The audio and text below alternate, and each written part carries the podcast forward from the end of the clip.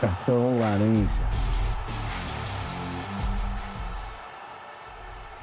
Muito bom dia, muito boa tarde, muito boa noite a você que está ouvindo Cartão Laranja aqui no Spotify, Google Podcast, Apple Podcast ou em qualquer outra plataforma em que nós estejamos esbanjando, proliferando as nossas cordas vocais e chegando até o seu ouvido.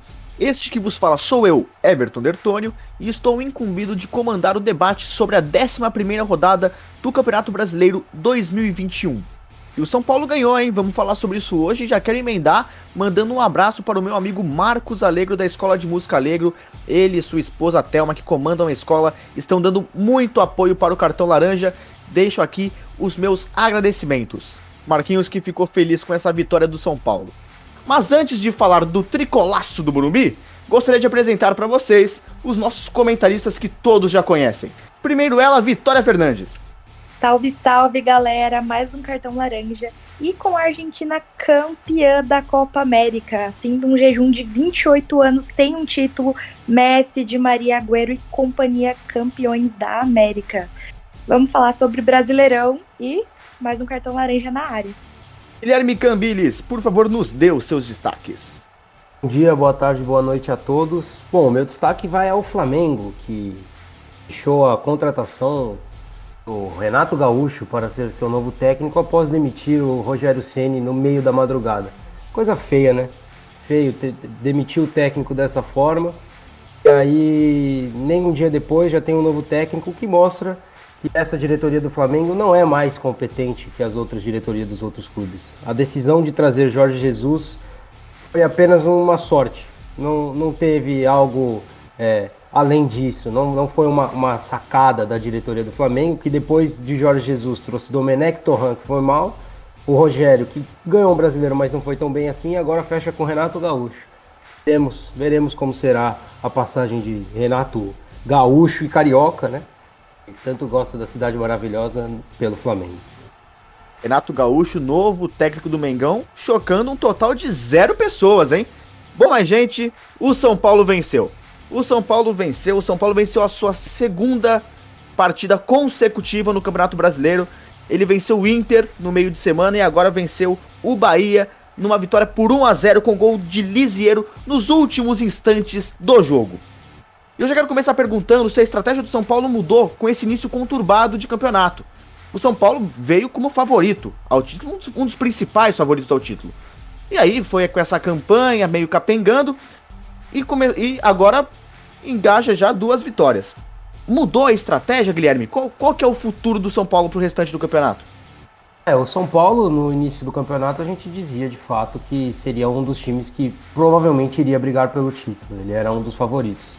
Mas com esse início ruim, já são 11 rodadas de campeonato, São Paulo perdeu muitos pontos. Acho que título já não, não, não, não vai conseguir brigar. Mas São Paulo não vai cair. Assim como o Grêmio, na minha opinião, os dois times vão conseguir se reerguer e não vão brigar para cair. Acho que vão ainda chegar para brigar por Libertadores, principalmente São Paulo. São Paulo ainda chega para tentar uma vaga para Libertadores no Brasileiro. acho que a conduta está correta. É, isso que o São Paulo, na minha opinião, não vai brigar para cair, eu acho que você poupar alguns dos seus jogadores, principalmente com essa fase que o São Paulo está de ter muitos problemas físicos, eu acho coerente você poupar alguns desses jogadores para o jogo de terça-feira, né? O jogo já é terça-feira contra o Haas, o calendário é muito pesado, então eu acho que é uma decisão correta do São Paulo é, priorizar um pouco mais a Libertadores, visto que o, até porque o foco mudou e o título do São Paulo já imagina, acho que o, o, Crespo já imagina que não, não vai conseguir correr atrás do brasileiro e tentar buscar o título. A gente vai falar mais sobre essa questão de poupar jogadores, mas, ô Vitória, eu queria saber a sua opinião a respeito da estratégia do São Paulo, e mas queria deixar um detalhe. Na minha opinião, a situação do São Paulo é melhor até do que a, do que a do Grêmio. Porque o São Paulo ele contabiliza 11 pontos. O Grêmio ainda está com 3. É verdade que o Grêmio ainda tem duas rodadas para serem jogadas, mas é uma situação bastante complicada para o time gaúcho. Vitória, qual a sua opinião sobre a estratégia do São Paulo para o futuro do campeonato? Eu acredito que ter voltado a vencer deu um pouco mais de confiança para o grupo, mas eu acredito que o São Paulo vai realmente priorizar a Libertadores.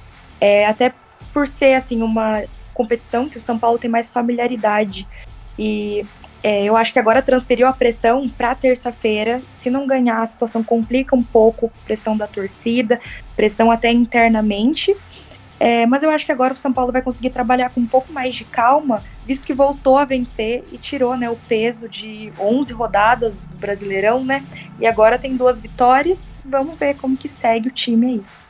O Guilherme citou a questão da Libertadores e, e essa é realmente uma competição que mexe no âmago do torcedor são paulino. Afinal, tem aquela mística do São Paulo ser o time da Libertadores. Tem aquele discurso o qual é, o São Paulo indo mal em outros campeonatos, mas indo bem na Libertadores, nada mais daquilo importa. Né? O, o torcedor dá uma importância para a Libertadores muito grande. E sabendo disso, foi o momento certo de poupar jogadores no Campeonato Brasileiro? Eu acho que sim. É, é, assim, eu não vejo assim como um momento certo ou errado. Eu acho que foi a, o que foi preciso ser feito, sabe? Eu acho que não tinha uma outra saída. Visto que o São Paulo vem perdendo muitos jogadores por lesão. O São Paulo perdeu Miranda por lesão. E todas elas não são lesões ah, é, de jogo, assim, de, de, de lance é, violento ou algo do tipo. São lesões musculares. E lesão muscular, ela é feita a partir do desgaste. Então os jogadores do São Paulo estão muito desgastados. Vamos lembrar que o São Paulo foi um dos times que não fez pré-temporada. Ele emendou a temporada de 2020 com a de 2021 e, jogou o Paulistão como, como se fosse a Copa do Mundo, como o próprio presidente do, do, do como o próprio dirigente do, do São Paulo disse. Então o São Paulo está sem Miranda no momento, está sem o Luciano, está sem é, o Rigoni que se machucou contra o Internacional, o Éder que também saiu meio baleado, digamos assim, no jogo contra o Internacional. Então, os poupados, eu acho que tem muito a ver com isso. Acho que o Crespo vem tendo um receio maior de, de escalar todos os seus titulares, a partir do momento que, quando eles foram escalados, vários deles tiveram lesões musculares. Então, eu acho que é totalmente compreensível ele é, poupar esses jogadores pensando no jogo contra o Racing, que é o mais importante no momento para o São Paulo. Porque, na minha opinião, como a gente já disse, o São Paulo não vai brigar para cair ou algo do tipo. Não, não, não me lembro se você citou esse jogador, mas o Luciano também está lesionado e, e, e é um jogador que faz muita falta ao ataque do, do São Paulo. O Pablo não consegue suprir a, as necessidades do clube. E isso não é de agora. O Luciano tem uma, uma função fundamental naquele ataque. E é muito importante nós, nós pontuarmos que o São Paulo jogou muito bem contra o Inter. Jogou muito bem contra o Internacional fora de casa. Né? Nós, nós que, que vínhamos cobrando uma postura é, de jogo melhor do, do, do, time do São Paulo, nós vimos isso quarta-feira.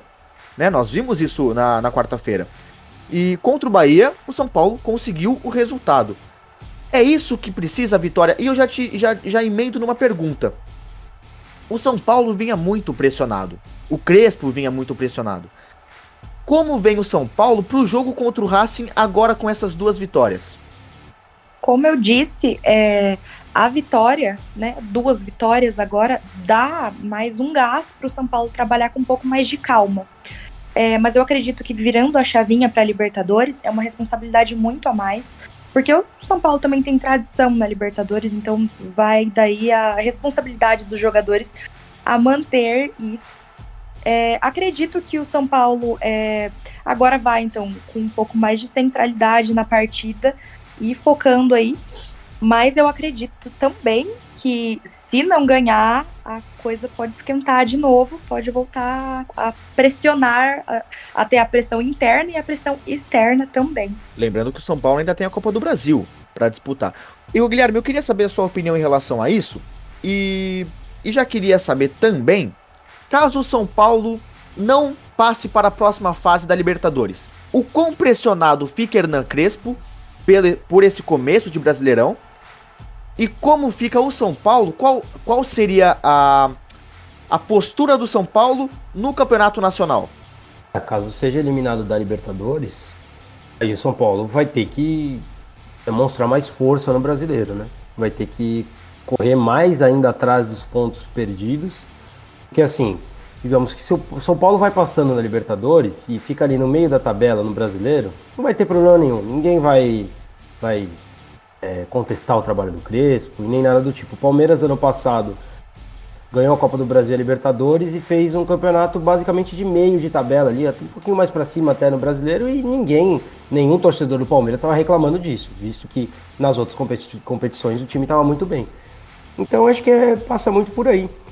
E se tinha como o São Paulo, a gente semana passada estava falando que, nossa, vai chegar o jogo da Libertadores. São Paulo vem muito mal. Se tinha como melhorar em alguma coisa, São Paulo melhorou, conseguiu duas vitórias, né? duas vitórias contra Internacional fora de casa. Ah, mas o Inter tá mal. Sim, mas o Inter vai voltar a ser o Inter, principalmente dentro de casa. E, e aí os, os, os times que já jogaram com o Inter e estão conseguindo aproveitar essa fase ruim do Inter, já vão, já vão ter conseguido essa, esses pontos lá. Aí os outros times que não jogaram com o Inter lá, que depois vão, vão possivelmente perder esses pontos que o Inter perdeu agora, né? Que o Inter talvez conquiste lá na frente. Então foi uma grande vitória contra o Inter, o São Paulo jogando muito bem. Então acho que a expectativa melhorou muito essa semana. Porque você conseguiu duas vitórias. Ah, foi no último minuto contra o Bahia. Verdade, mas ganhou, ganhou. O Palmeiras ganhou dois jogos contra a América Mineiro e contra o próprio Bahia no finalzinho do jogo. E agora é líder do campeonato. Esses pontos fazem muita diferença.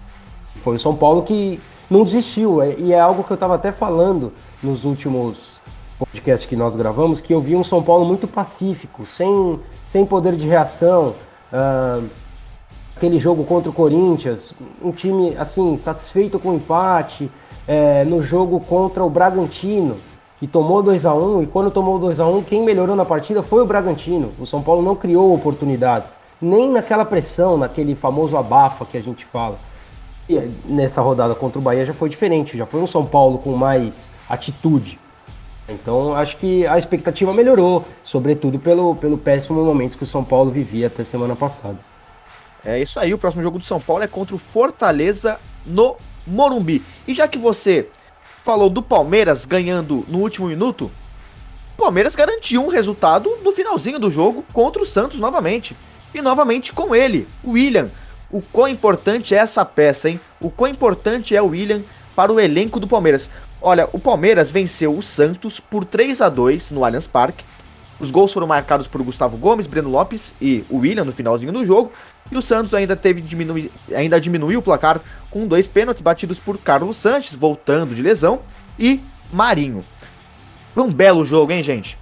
Que jogaço, que clássico que nós tivemos no Allianz Parque. Ô Vitória, eu já quero que você comece falando justamente sobre o William, porque o William também foi decisivo contra o América Mineiro. O William é uma peça importante para o Palmeiras, queria que você falasse um pouquinho dele. É, gosto bastante do William, gosto bastante do estilo de jogo dele, que mesmo não sendo titular, né, entrando na, na etapa suplementar, é, entra e faz o que tem que ser feito, né, não há um, vamos dizer assim, um corpo mole, né, o jogador ele mostra serviço e eu gosto muito do, do, desse estilo de jogo do William. Acho um excelente atacante. E eu acho que o Palmeiras poderia, então, aproveitá-lo melhor, colocando na equipe titular mais vezes, é, não só sendo um bom reserva. Ô Guilherme, o William tem espaço no time titular do Palmeiras? Titular eu, eu acho que não. Titular eu acho que não. Ele, ele é um jogador que, assim, se tem um jogador que a gente pode dizer é bom de grupo, você, você fala assim, nossa, vamos pensar num jogador bom de grupo. Esse nome é William. Ele não vai, você não vai ver o William saindo insatisfeito numa partida, chutando garrafinha, brigando com o treinador, dando eh, declaração, criticando o técnico. Você não vai ver o William fazer isso. Você vai ver o William entrando, ajudando o time e fazendo gols, gols importantes e depois ficando um bom tempo no banco, só entrando depois de alguns jogos. O William fez os gols contra o Bahia e entrou só contra o esporte no final do jogo, que ele não foi bem, é verdade Agora só veio entrar agora de novo nesse último jogo contra o Santos. Ele não é um jogador que tem tanta constância. Aí você pensa, nossa, mas ele deveria ter tido constância pelo fato de ter feito dois gols. Sim, mas não teve. Até porque, assim, aí não dá. Eu, não culpo o, o, treinador, porque o William, ele às vezes oscila um pouco. Ele é um jogador que ele vai muito bem numa partida, aí a outra partida ele, ele já participa mal, erra muito passe, enfim. Então, mas é, ele é esse jogador. Ele é esse jogador que vai sim agregar muito ao grupo do Palmeiras e acho que titular não, não, não seria no meu time. Mas um jogador para entrar, assim, ser aquele 13 terceiro, 14 quarto jogador, enfim, ele é, com certeza. E seria titular de várias equipes do Brasil. Né? Seria titular de, acho que pelo menos da metade dos times do Campeonato Brasileiro, o William seria titular, com certeza. Só que o Palmeiras, pelo elenco que tem, o William acaba sendo reserva. Cara, você tirou as palavras da minha boca, era exatamente isso que eu ia, que eu ia falar. Mas o, o, o meu destaque, o Guilherme, não vai para o William. E também não vai para Rafael Veiga e Scarpa, que novamente fizeram uma partida exemplar. O meu destaque vai para o Daverson. O Daverson foi, foi, muito importante na partida de sábado, mas muito importante. Ele participou das jogadas do, dos gols, marcou bem a, quando, quando requisitado. Vitória, me, me conta um pouco, o que, que você achou da participação dele contra o Santos? É, vocês sabem que eu gosto bastante do Daverson, né? Então, gosto bastante do futebol dele, de como ele se apresenta em campo. É, gostei muito da participação dele dois, é, nos dois gols do Palmeiras. E eu acho ele um excelente jogador, assim, é, em jogos assim grandes e que ele precisa representar. Eu acho que ele representa, ele veste a camisa muito bem. Eu gostei muito da, da participação dele nesse jogo. Mas tudo tem um contraponto. Os destaques negativos, ao meu ver, foram os dois laterais direitos de ambas as equipes. Marcos Rocha para o Palmeiras e o Pará pelo Santos. São jogadores, inclusive, que vem sendo muito criticado pela torcida e a, a, escalação desses jogadores é muito questionada. Queria que você falasse um pouquinho sobre isso, Guilherme, mas que desse um pouco de foco para o caso do Pará. Porque o Pará é um, é um, jogador que tem mais idade. Então ele, é a segunda passagem dele pelo Santos. E o Santos também não tem muito, muito plantel para a posição. Mas eu queria que você falasse um pouco sobre essa relação dos dois laterais direitos. De fato, o Pará é um jogador muito rodado, já bem experiente. É um jogador mesmo um pouco abaixo tecnicamente. É, você tem até ali o Matson. Acho que na, no meu time o Matson seria titular. Eu acho o Matson mais com mais capacidade física até do que o Marinho, do que o Marinho não, desculpa, do que o Pará. Então, de fato, o Pará é, ele está um pouco abaixo sim, e também é isso, é um jogador mais velho, não tem é, é um, um, substituto tão altura, apesar de eu ter falado do Matson. Ele, ele é um jogador que vem jogando bastante o, o Diniz. E nem o Diniz, nem o Cuca. É, eu estou dizendo do Matson, mas o Matson sempre foi reserva do Pará. Não é que assim, é, então, né, alguma coisa tem. Ele não é um jogador que é tão melhor do que o Pará. Ele seria meu titular, mas ele não é tão melhor que o Pará. E o Pará vem de muitos jogos, né? Jogador mais velho já, com uma idade mais avançada, que vem jogando todos os jogos, aí a, a conta física também chega. E o Marcos Rocha, é, eu sempre, eu sempre digo que os laterais do se tem algo que o Palmeiras é, destoa no seu elenco são os laterais tanto o Marcos Rocha como o Mike, para mim, são abaixo do que o Palmeiras tem nas outras posições. Tanto é que, não, e nem, nem é só por isso, mas esse é um dado. O Marcos Rocha faz o primeiro pênalti, ele sai, entra o Mike e o Mike faz o segundo pênalti. Né? Então, para mim, eles não estão à altura do que é o projeto do Palmeiras. Tem o Gabriel Menino, que é, para mim seria o titular da lateral direita, mas agora está na seleção olímpica, então é, o que o Abel tem para escalar é o Marcos Rocha e o Abel também gosta bastante do Marcos Rocha. É, é, a gente tem que destacar que várias vezes ele teve o, o Gabriel Menino é, à disposição e, e, muitas vezes optou sim pelo Marcos Rocha. Então, é, ele tem também a, a adoração do, do, treinador português. Só para falar um pouquinho também do Daverson, é, assim, o que, o que me impressiona nele, além da, da garra que ele tem, da raça que ele demonstra, de não ter uma bola perdida, como é mais ou menos o Rony também. O que me impressiona nele é que ele não perde uma bola no alto. Ele não perde uma bola. É, o goleiro, ah, mas ele é alto, então ele tem que ganhar todas. Não é todo centroavante alto que ganha as bolas. É, você tem que ter uma postura de conseguir segurar a bola, de conseguir segurar o zagueiro. E o Daverson tem isso muito bem. Ele, ele, ele segura assim os zagueiros e ganha tanto lá na frente como lá atrás também. Defensivamente ele ajuda muito bem a equipe pelo alto e ele é muito importante nessa função. E o Vitória, até o Palmeiras abrir o placar, o jogo ficou tava muito equilibrado. Foi um ótimo jogo. E o Santos deu azar, né? Azar entre aspas, porque teve muita competência do lado palmeirense. Mas o Santos tomou dois gols num curto período de tempo. E aí o, o, Palmeiras, o Palmeiras começou a administrar a partida tudo mais. No intervalo, o Carlos Sanches entrou e melhorou o jogo do Santos. Inclusive tem um dado interessante sobre ele, porque ele empatou com o Copete na artilharia estrangeira vestindo a camisa do Santos. Ambos aí computam 26 gols. Eu queria que você comentasse a participação do Carlos Sanches no segundo tempo, sobretudo a importância dele ter batido aquele pênalti e feito o gol. É, eu achei também um jogo muito interessante, é, bem legal de assistir, assim, de, de ver, assim, é, mesmo não torcendo, né, para nenhuma das duas equipes, foi um, um grande jogo para quem gosta de futebol. É, do apagão santista, é, não é a primeira vez que acontece, já tem acontecido mais algumas vezes, né?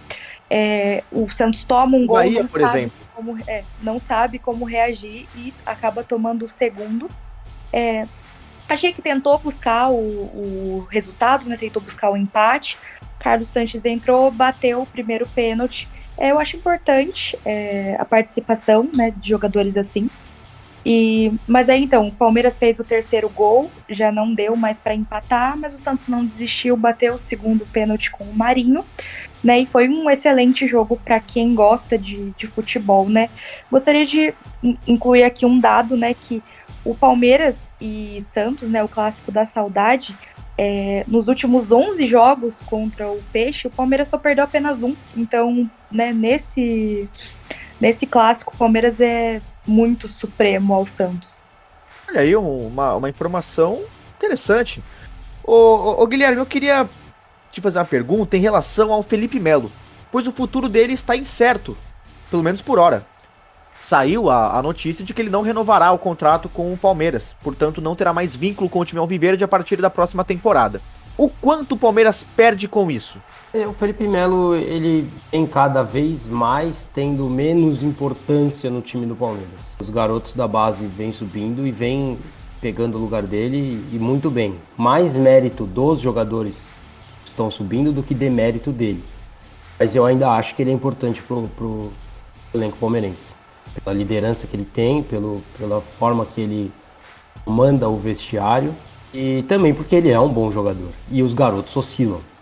Gente, todos os garotos do Palmeiras já oscilaram. E aí você tem um Felipe Melo para colocar quando esses garotos oscilam, quem não quer ter. Né? Então eu renovaria sim mais um ano de contrato dele. É, mas enfim, hum, até o momento não, não, não, não foi renovado e me parece que nem será renovado. Pelo menos com, com a presidência do, do Gagliotti, me parece que não, não vai ser renovado.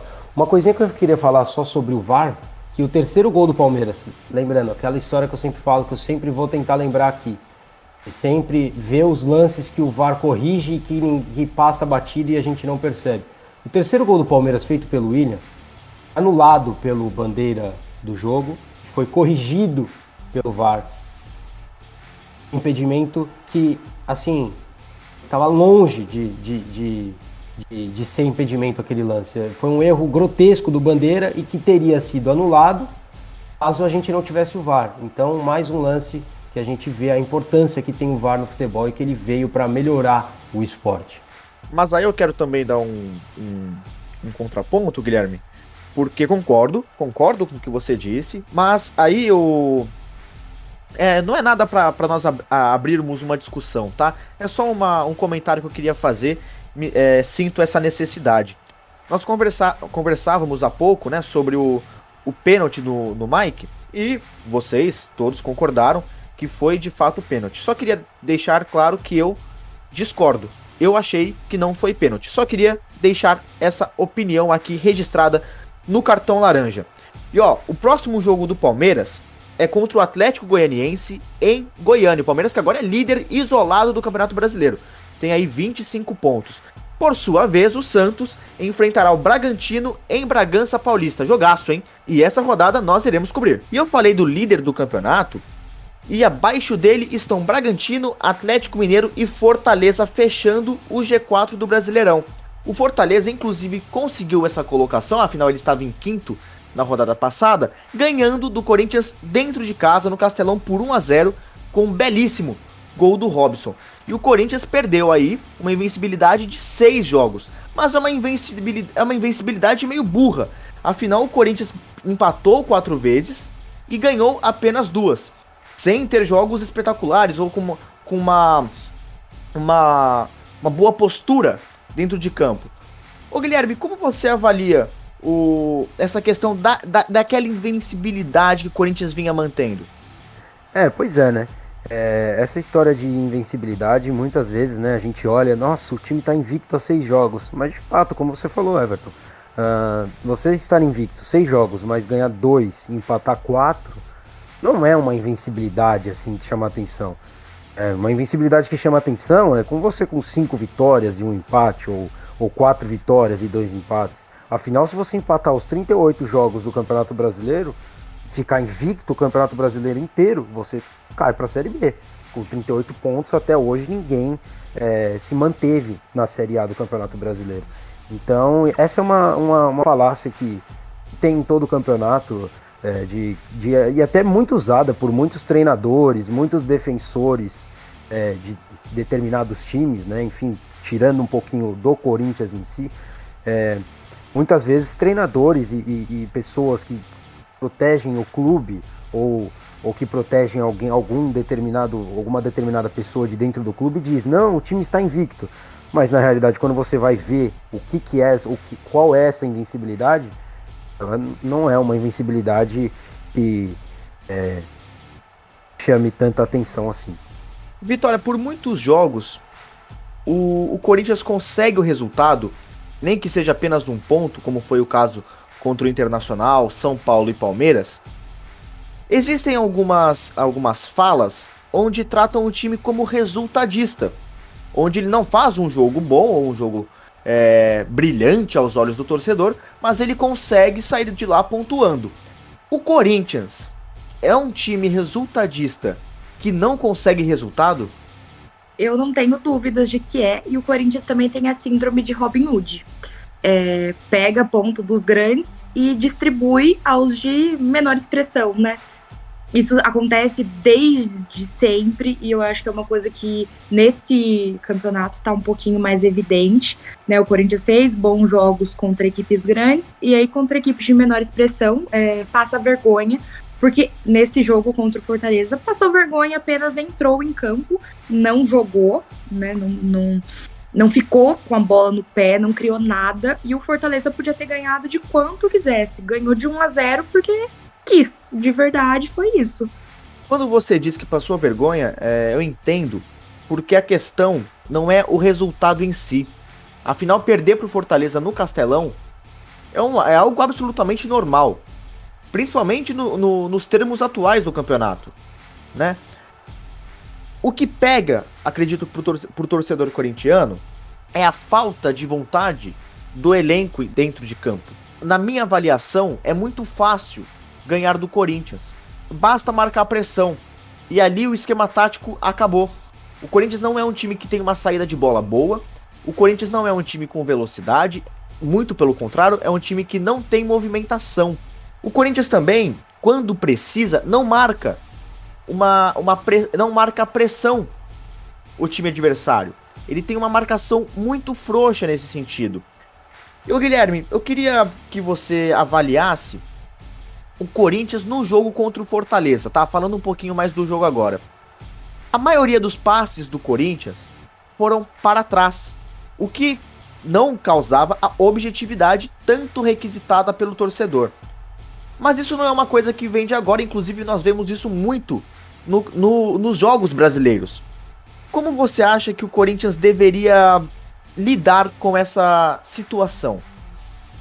É, de fato, é verdade. É, o Corinthians teve pouca objetividade no jogo contra o Fortaleza.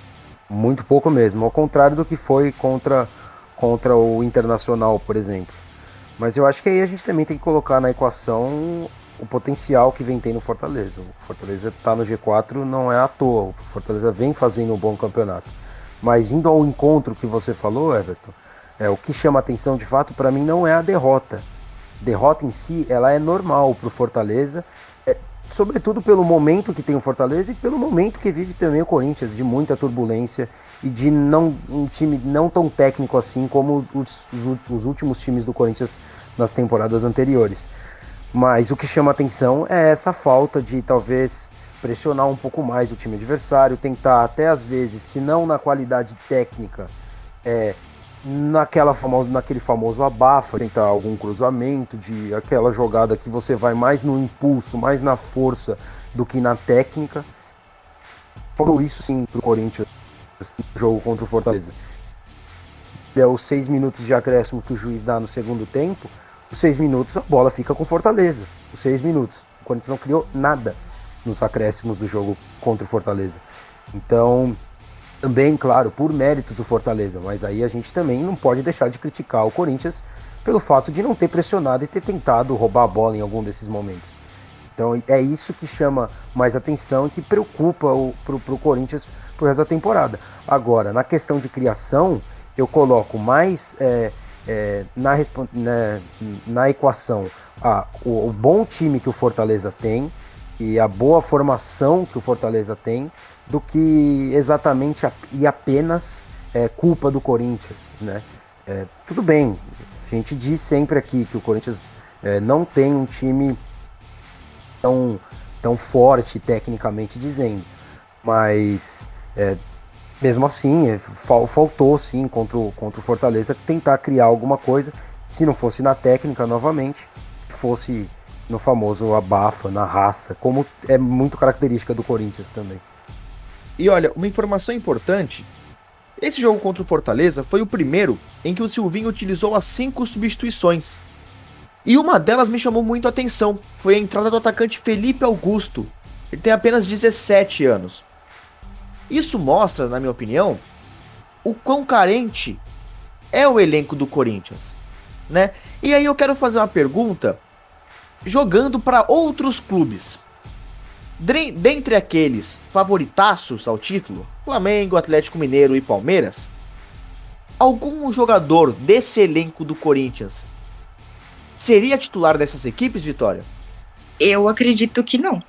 É, e eu acredito que também o desempenho dessas equipes é, tem sido bom e assim, e eles têm uma regularidade porque eles têm opção é, no banco. Sai uma peça, tem outra melhor ou similar. Com o Corinthians não acontece isso. Hoje eu analisei que as substituições, né, pro, pro Silvinho, ele estava um pouquinho desesperado, talvez, porque ele nunca tinha mexido no intervalo.